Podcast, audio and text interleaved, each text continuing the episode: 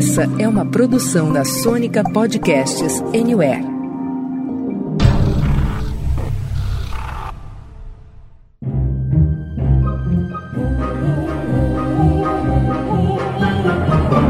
Senta, que lá vem spoiler. Muito bem, meus amores, estamos de volta encharcados das chuvas torrenciais que estão caindo nesse Brasilzão, com mais um episódio do Senta Clavem Spoiler, o seu barquinho semanal de spoilers de filmes, séries, documentários indústria do entreter. Meu nome é Renato Sansão e hoje vamos trazer para vocês dicas de produções imperdíveis nos streamings desse mês molhado de janeiro que abre as portas e comportas de 2022. E aí, Marcudo, tudo bem por aí, cara? Feliz ano novo para você e até quando a gente tem que ficar desejando Feliz Ano Novo para as pessoas, cara?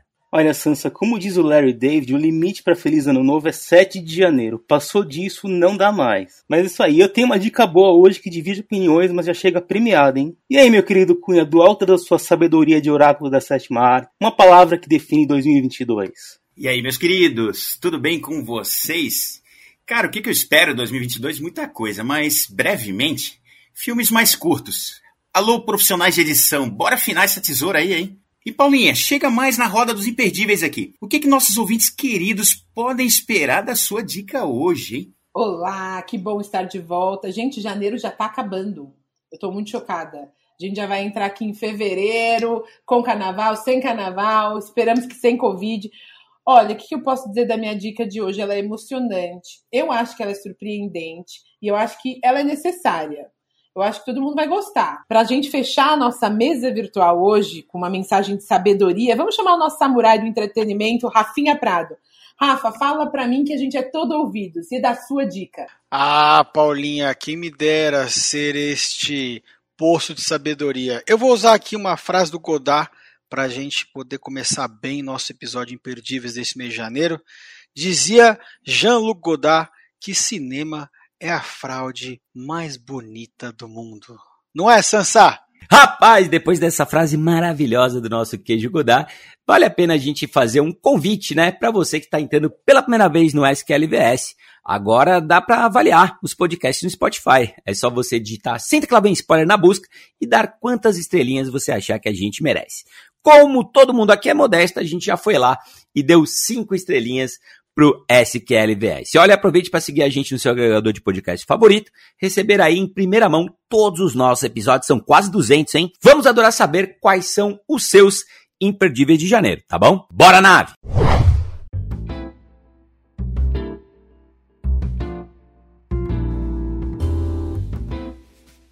Olha, e além aqui do Cunha, do Rafa, do Marcudo, da Paulinha e aqui do Sansão, nós temos também a presença da nossa Jaqueline Peruso, diretamente de um beco do pesadelo lá de Brasília. Ela vai trazer também uma dica muito legal pra gente daqui a pouco. Cunha, com você, vai lá, meu velho. Bora lá, pessoal. Bom, dessa vez eu trago para vocês The Sinner, essa série aí, que tem quatro temporadas, está disponível lá na Netflix e traz Bill Pullman no papel principal e a produção executiva aí da Jessica Biel, que atua na primeira temporada, que é incrível, por sinal. Mas por que assistir essa nova temporada de The? Bem, é uma série aí de investigação onde Harry Ambrose, detetive, né, que é vivido aí pelo Bill Pullman, investiga sempre um novo homicídio a cada temporada, né, lutando aí também contra os seus próprios demônios. Como eu falei, já são aí quatro temporadas, né? E ambas são independentes, isso é legal. E, e, nessa quarta e última série de episódios, infelizmente, o detetive vai passar aí umas férias com a namorada numa ilha lá no Maine, terra de Stephen King, e se depara aí com o desaparecimento misterioso da filha aí de uma família influente no local. A filha desaparecida é vivida pela ótima Alice Kremelberg, que esteve em Orange is the New Black e Os Sete de Chicago, filme amado aqui pelo nosso querido Rafa, né, Rafa? A série tem aí um pezinho no sobrenatural em alguns momentos que fazem lembrar daquela primeira temporada inesquecível de True Detective e até mesmo Twin Peaks, lá de David Lynch, sempre ele, que certamente é a sua principal fonte de inspiração aqui, em especial essa quarta temporada, que lembra demais aí o sumiço de Laura Palmer. Bem, The Sinner não é aí das séries mais populares, mas frequentemente ela é muito bem avaliada pela crítica, sempre acima dos 80% lá no Rotten Tomatoes, né, todas as temporadas, inclusive sempre recebeu indicações no Emmy, no Globo de Ouro e várias outras premiações, né, além de manter aí uma legião de fãs que ama essa série.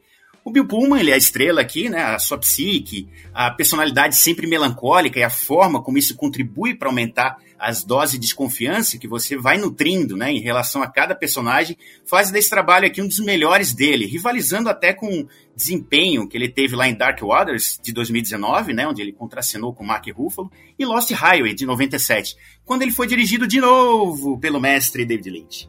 Bem, gente, consumam esses episódios dessa quarta temporada com muita calma, de preferência durante a noite, apreciando a trilha sonora com fones de ouvido, hein? Que é espetacular e cria muito do imaginário dessa série.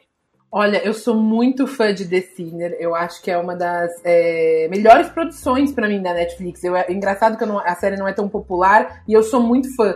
Aquela primeira temporada com a Jessica Biel, a segunda temporada, enfim, eu acho as temporadas maravilhosas. Eu comecei agora a quarta temporada e me fizeram uma pergunta que eu devolvo para você, Cunha.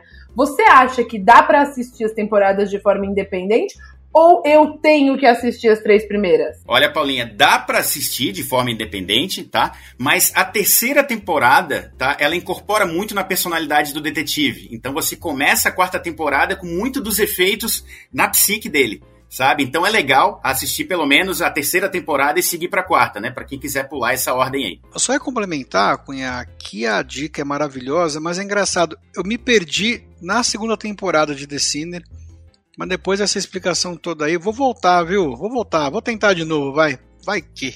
Cara, volta, porque essa quarta temporada, infelizmente é a última, né? Ela vai fechar com chave de ouro, cara. É, é, é impressionante. São quatro temporadas que mantêm o nível, só que essa quarta tá, tá difícil, tá difícil de, de acreditar que vai ser a última. Inclusive, lembra muito o game Alan Wake aí, para quem jogou. Eu vou trazer uma dica um pouquinho diferente pra gente hoje. Eu vou falar da série fresquíssima As We See It, ou como foi traduzida lá no Prime Video, Nosso Jeito de Ser. A série tem oito episódios de 30 minutinhos, super rápida. Estreou faz uma semana, e ela vai trazer pra gente um trio de amigos que dividem um apartamento e vão ali nos seus vinte e poucos anos passar todas as agruras e delícias de encontrar um amor, de estar num emprego perfeito ou imperfeito, de conseguir conduzir as amizades da vida, e tudo isso poderia parecer bastante com Friends, não fosse o fato de que os nossos três protagonistas são, na verdade, pessoas que estão no espectro do autismo. E o que, que torna essa série ainda mais especial? Todos os protagonistas são de fato, pessoas que estão no espectro do autismo. E isso é extremamente avant-garde para Hollywood. Nós vemos que existe um direcionamento recente no cinema, nas séries, no streaming, muito bom, de não colocarmos pessoas que não sejam trans para fazer papel de trans, que não sejam homossexuais para fazer papel de homossexual, e que não tentem ocupar lugares de fala dentro da, da, do, da, do, cinema, da, da televisão, enfim, porque existe uma profundidade dada a esses personagens que só quem de fato vive aquilo pode trazer para a tela. E isso a gente vê bastante no As We See It. A série é muito especial, a gente vai acompanhar o Harrison, a Violet e o Jack, e cada um deles vai trazer um elemento diferente para essa dramédia deliciosa. A gente vai desmistificar um pouco da coisa do autista gênio, que é extremamente perspicaz, porque Hollywood adora trabalhar esse lado. E não, existe uma máxima que eles trabalham na série que é quando você conhece um autista, você conhece um autista, você não conhece todos. Cada um vai trazer suas características, suas dificuldades, seus desafios. A série é emocionante, nós vamos acompanhar a batalha dessas pessoas para estarem inseridas numa sociedade que ainda é preconceituosa, ainda é ainda desconhece todos os detalhes é, de uma vida que é diferente. É uma série muito emocionante, a gente ri e chora três vezes em cada episódio. Ela é rapidinha e ela me. Eu fiquei apaixonada. Você não consegue desgrudar o olho da tela, a gente se envolve com os personagens. E, inclusive, eu acho muito, muito legal de colocar que um dos atores, na verdade, não era ator, ele ficou sabendo, e é o primeiro papel televisivo dele, e ele tá muito bem. O diretor fala de como ele veio crescendo ao longo da série. É importante falar que essa série foi baseada numa série israelita tá? Que chama On the Spectrum, que foi comprada pela HBO Max mas não está disponível no Brasil. Então, para quem já ouviu falar, é uma série que é baseada, mas os atores lá daquela série não eram pessoas de espectro autista. Então, a gente vem aí com uma proposta bem diferente. Eu considero imperdível. E, além de tudo, temos como a cuidadora deles a nossa querida é, Josie Bacon, lá de Mare of Easttown, fazendo um papel também maravilhoso. Gente, a série é fantástica. Quem que ficou curioso? Cara, que bela dica, hein, Paulinha? Legal a gente falar aqui que um dos roteiristas, né, o Jason Catchings, ele é showrunner lá de Friday Night Lights, que o Rafinha adora, né, Rafa? Ô Sansa, tirou as palavras da minha boca. Exatamente isso. E além disso, Paulinha, eu já tinha visto lá o trailer é, na Prime Video que tá, se não me engano, né? Eu tinha visto o trailer com a Pri, porque a gente é muito fã de Atypical, né, que conta a história do Sam Gardner lá da tá na Netflix, são quatro temporadas. Cara, quatro temporadas enxutíssimas que conta a história de um estudante com autismo também, tendo da escola para faculdade e tal. Sou muito fã e cara, eu fiquei muito curioso, Paulinha, muito, e não sabia dessa informação que os atores de fato tinham autismo. Então, cara, eu acho que tem tudo para ser sucesso. Com certeza está na minha watchlist desse mês aí de fevereiro que nós estamos entrando. Que legal, Rafa. E foi muito bom você trazer Typical, assim como Rain Man e outras produções que a gente tem é, muito boas, é, alertando para essa questão. Porém, o, o, diferencial é justamente esse. É, nós temos pessoas que vivem isso. Inclusive, a atriz que faz a Violet, maravilhosa, ela fala sobre isso. A personagem dela, a gente se diverte demais.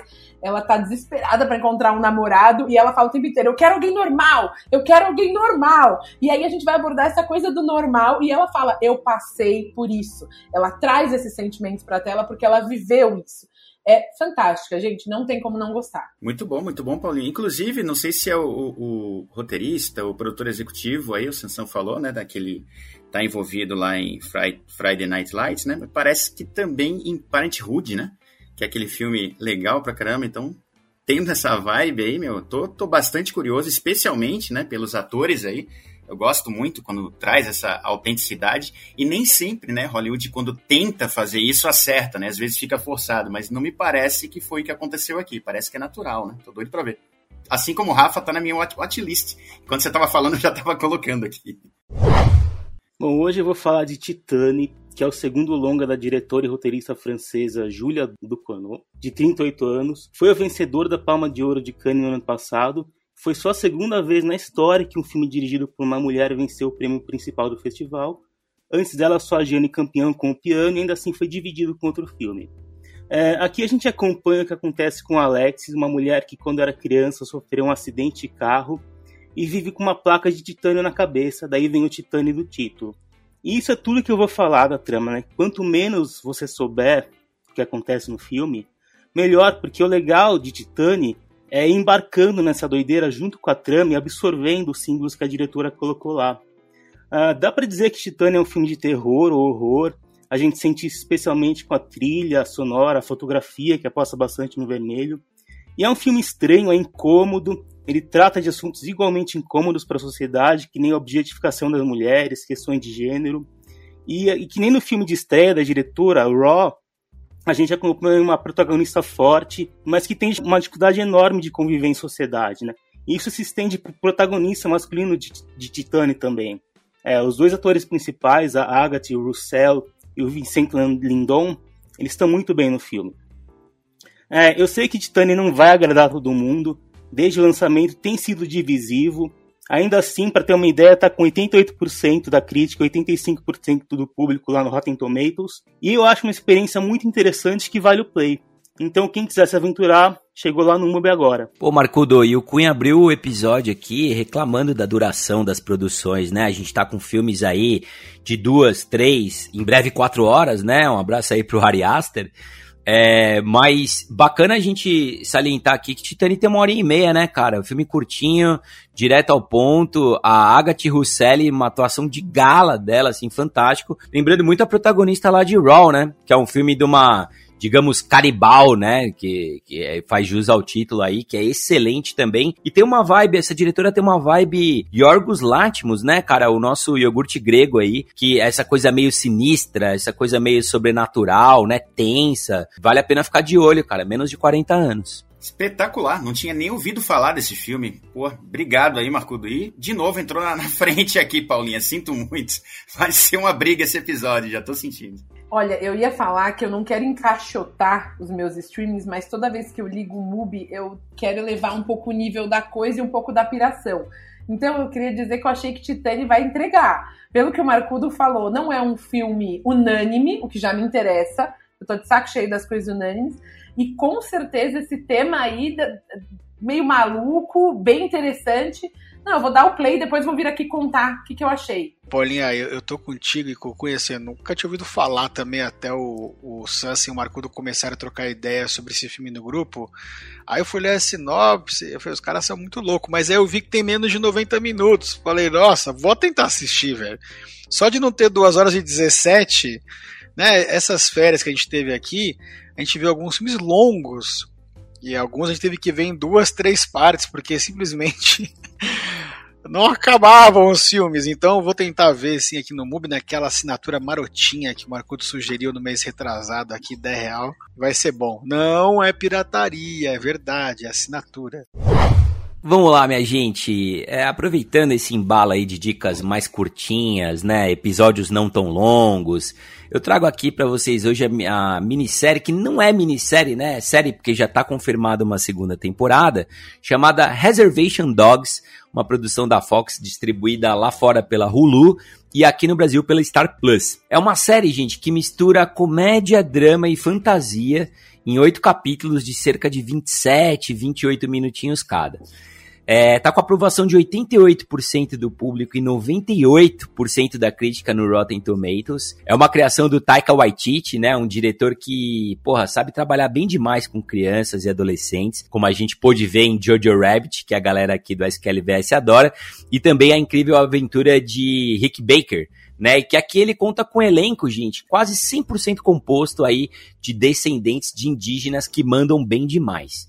Eles vivem numa cidade bem erma lá de Oklahoma e formam uma pequena gangue que assalta supermercados e caminhões de batatinhas fritas na ideia de juntar dinheiro e todos eles fugirem, né, irem morar na Califórnia. A atuação muito inspirada de todo o elenco, cara, principalmente o elenco jovem, de tão fluida que é, parece que a gente nem tá vendo uma série, pra gente, parece que a gente tá vendo a vida acontecendo mesmo. É legal dizer que o nome, né, faz uma reverência e uma referência também a Reservoir Dogs, o clássico cães de aluguel lá de 1992. Inclusive tem ali pelo terceiro capítulo uma homenagem maravilhosa para um dos melhores filmes do Quentin Tarantino. Para quem ficou com aquele gostinho de quero mais, vou repetir aqui. Ótima notícia, a Fox confirmou no finalzinho de 2021 que a série foi renovada e vai ter uma segunda temporada aqui em 2022, queridos. Ontem mesmo eu tava assistindo Free Guy, que tem o Taika Waititi como vilão, e ele sabe fazer comédia, né? Foi assim que ele reviveu o Thor, foi assim que ele deixou uma história pesada, que nem Jojo Rabbit, mais palatável. E ele é muito criativo. Eu ainda não assisti Reservation Dogs, mas tá na lista. Ah, o Sansa sempre trazendo essas pequenas descobertas aí. A Paulinha já trouxe As We See It aqui com um elenco 100% de fato autista. E aqui com Reservation Dogs, um elenco praticamente aí, o principal ao menos, né, Sansei, 100% é, indígena. A representatividade cada vez mais forte e importante. Mas para mim o que mais me pegou aqui, cara, é a autenticidade de algumas interpretações. Assim, é de chorar, sem brincadeira. É assim, às vezes você tá tranquilão rindo com os moleques que são muito jovens e, e a gente já está entrando na segunda fase da vida, e a gente vê uma molecada num lugar que sem esperança, naquelas cidades micro, ainda mais indígenas dos Estados Unidos, relegados aos salgadinhos, refrigerantes, bebidas, centros comunitários onde os brancos trabalham e eles são atendidos como se eles fossem a escória da sociedade. E aí você vê que eles têm sentimentos, os amigos que partem, os que ficam. Cara, é muito bonita, a série é muito bonita. É assim, é, é engraçada e ela é bonita. E o estilo, né, Sansa, é muito legal. O estilo da série é muito legal. É, vale muito a pena sim. E, meu, essa é uma sentadinha, sete e meia da noite, quarta-feira, vai jantando, vendo, onze e meia se acabou a série, vai dormir feliz, espírito cheio, pensando, caralho, esse mundo é muito legal. E para quem gosta do Taika Waititi, né, Rafael, puta prato cheio, porque tá lotado de taikices por todos os lados aqui, cara. Cara, muito bom. Ué, legal que o Taika Waititi, ele se fez um cara obrigatório em pouquíssimo tempo, né? Inclusive, ele, ele acabou também aí de, de anunciar que vai adaptar a clássica HQ lá do Alejandro Jodorowsky, né, o In Call. Então é um cara que se tornou coach assim pouquíssimo tempo, né? E é obrigatório. O cara teve agora também envolvido aí com Star Wars e meu, tô ultra curioso. Caramba, o que, que eu vou fazer com a minha watchlist aí? Alguém tem sugestão? Faz que nem todo mundo, Cunha, vai assistindo, tira da frente. Assiste, tira da é frente. É curta, é curta, é, né? É, é, curta, 20, é 30 minutinhos. Exato, é, exato. Vai assistindo aos pouquinhos, cara essa dica aqui que eu vou trazer, ela não é tão curta, são oito capítulos, na verdade, e aí de praticamente 50 a 55 minutos. É, Arquivo 81, eu descobri quase que por acaso, porque eu não estava procurando nada novo, porque a lista é gigantesca, né? mas é, me chamou muita atenção o Mamadou Atie, que é o ator principal na capa, e eu já tinha lido sobre o podcast. Arquivo 81 ele tá com 87% de aprovação da crítica e 73% de aprovação da audiência lá no Rotten Tomatoes. E é uma série, cara, um pouco sci-fi, de horror, totalmente baseada em um podcast do mesmo nome, tá? É exatamente igual a história, com algumas, obviamente, mudanças para televisão. Mas Arquivo 81 conta a história de um restaurador de fitas, cassetes ou VHS, que mora em Nova York e que se vê de repente envolvido na restauração de fitas de um incêndio em um prédio em Nova York que envolve não só é, paranormalidade, mas também um pouco aí de crenças e medos e traumas da infância do restaurador, que é uma Mamadou que é um baita ator. Junto com ele tem a Dina Shihab, que é a outra protagonista da série, que faz o outro lado da história. Se eu falar muito aqui, eu acabo contando o que, que é, e eu não quero entregar desse jeito. O que eu posso dizer é que existe aqui um pouco de culto, sci-fi, terror, suspense, cara, com um pouquinho de Nova York por trás, uma fotografia linda de Nova York, muito legal, um pouco longe do que a gente está acostumado a ver né, nos filmes e séries, meio Times Square, Central Park, Brooklyn. Aqui a gente vai um pouco mais para longe e é muito legal, é muito bem contada a história. O final, eu vou deixar para vocês verem, mas é bem surpreendente, vale muito play e dá para segurar na cadeira. Tem umas cenas que você fala, meu Deus, acaba, por favor. E tem outras que não, porque é muito bem construído, dá muito medinho. Fazia tempo que eu não via uma série de horror suspense com o que de Matrix. Matrix bom, tá, gente? Não Matrix Resurrections, Matrix bom, tá bom? Então, cara, estreou agora na segunda semana de janeiro na Netflix lá, Arquivo 81, oito capítulos, uma série gostosinha para vir aos poucos e se assustando aos poucos. Concedidos 30 segundos pro Marcudo defender Matrix Resurrections. Agora eu quero ver. Vamos, eu já defendi um episódio inteiro aqui do SKLVS. É só voltar lá para ouvir todos os argumentos. Lembrando que Matrix Resurrections entrou essa semana, né, na HBO. Mas voltando a falar de Arquivo 81, Rafa, eu gostei demais dessa série. Eu gosto muito desse gênero. É, eu achei que ela prende a gente. Tem umas horas que ela dá uma deslizada, né? Eu brinquei com. Eu fui tentar convencer uma amiga minha a assistir, eu brinquei, eu falei: pensa que é o chamado meets Stranger Things, meets o sexto sentido, meets Netflix na produção. Então, assim, a gente tem ali muita coisa. É, é, é, engraçada ao mesmo tempo. Enfim, eu acho que a série prende, eu acho que ela é muito bem feita, eu acho que a história vai envolvendo a gente e me surpreendeu me surpreendeu. Eu gostei bastante e eu concordo com você. A gente vai construindo aquela sensação de medo que, para quem gosta de passar esse medo seguro como eu gosto, finíssima dica. Muito bom. Pô, tirando a dica da, da Paulinha, quase tudo aí, não, tudo, né? Foi ligado aí a fantasia, né? Suspense. Episódio, começamos o ano aí com uma pegada aí sinistra. Espero que o ano não seja assim. Ó, e pra dar uma variada aqui na fantasia e no lado sinistro, tem uma dica muito legal, que a nossa querida Jaqueline trouxe pra gente. Manda aí, Jaque. E aí, pessoal do Santa Que Lá Vem Spoiler, a minha dica de imperdível de janeiro de hoje é a série O Canto Livre de Nara Leão, que está disponível no Globoplay. Essa série, gente, é incrível, são apenas cinco episódios e na série, durante esses cinco episódios, é narrada a história da cantora Nara Leão, que é conhecida como a musa da bossa nova. E é imperdível porque, para quem é, gosta né, de bossa nova, tá por dentro da história da música brasileira, é imperdível, obviamente, porque você vai ter um outro lado ali, outros lados da Nara Leão sendo explorados, né, além da cantora, né, lados pessoais. Então você vai descobrir é, bastidores de como algumas músicas foram criadas, de como é que era essa época onde esse estilo musical nasceu no Rio de Janeiro. E para quem não tá tão ligado é, no estilo musical na bossa nova, e na história da música, que é o meu caso, eu conhecia muito pouco da, da Nara Leão, é imperdível porque ela foi uma mulher simplesmente encantadora. É, foi assim muito gostoso conhecer é, mais a história dela como pessoa, como mulher, a importância que ela teve não só para a música brasileira, mas para a história do Brasil mesmo.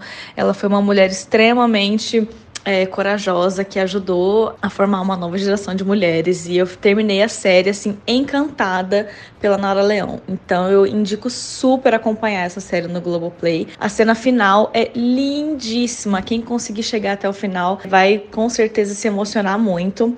Então fica a minha dica aí para vocês.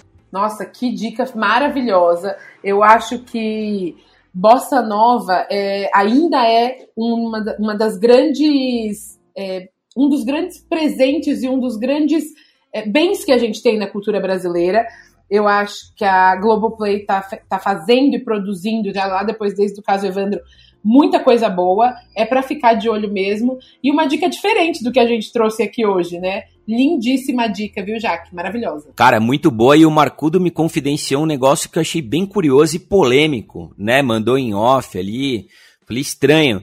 Ele disse que a Nara Leão é melhor do que a Pimentinha Elis Regina e fica pau a pau, não chega ao nível, né? Mas fica muito perto da Ivete Sangalo, né, Marcudo? As, essas informações do Sansa são boas que nem as piadas dele, né?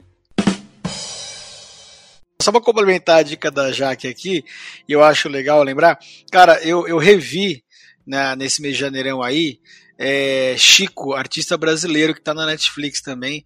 É um documentário lindo, dá para chorar várias vezes. Só para complementar, se você tiver na pegada aí, já pode dar um play atrás do outro.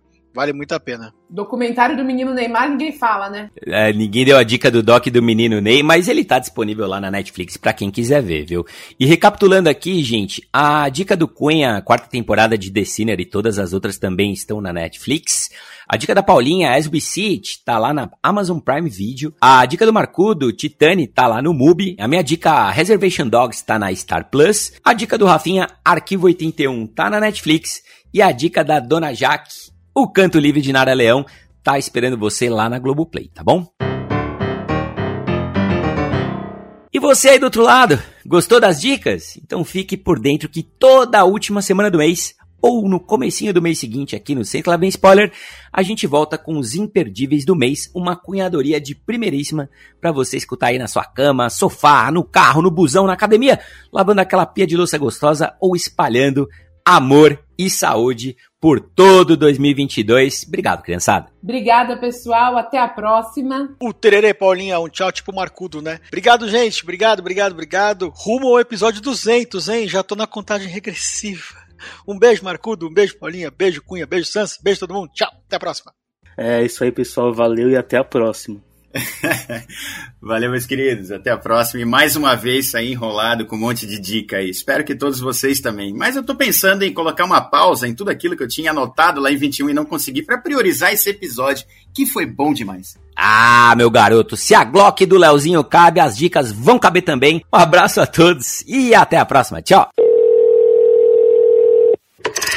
Beijo grande, assistam, sigam as redes do Senta Que Lá Vem Spoiler. E aí escreve o que vocês estão achando. Beijão.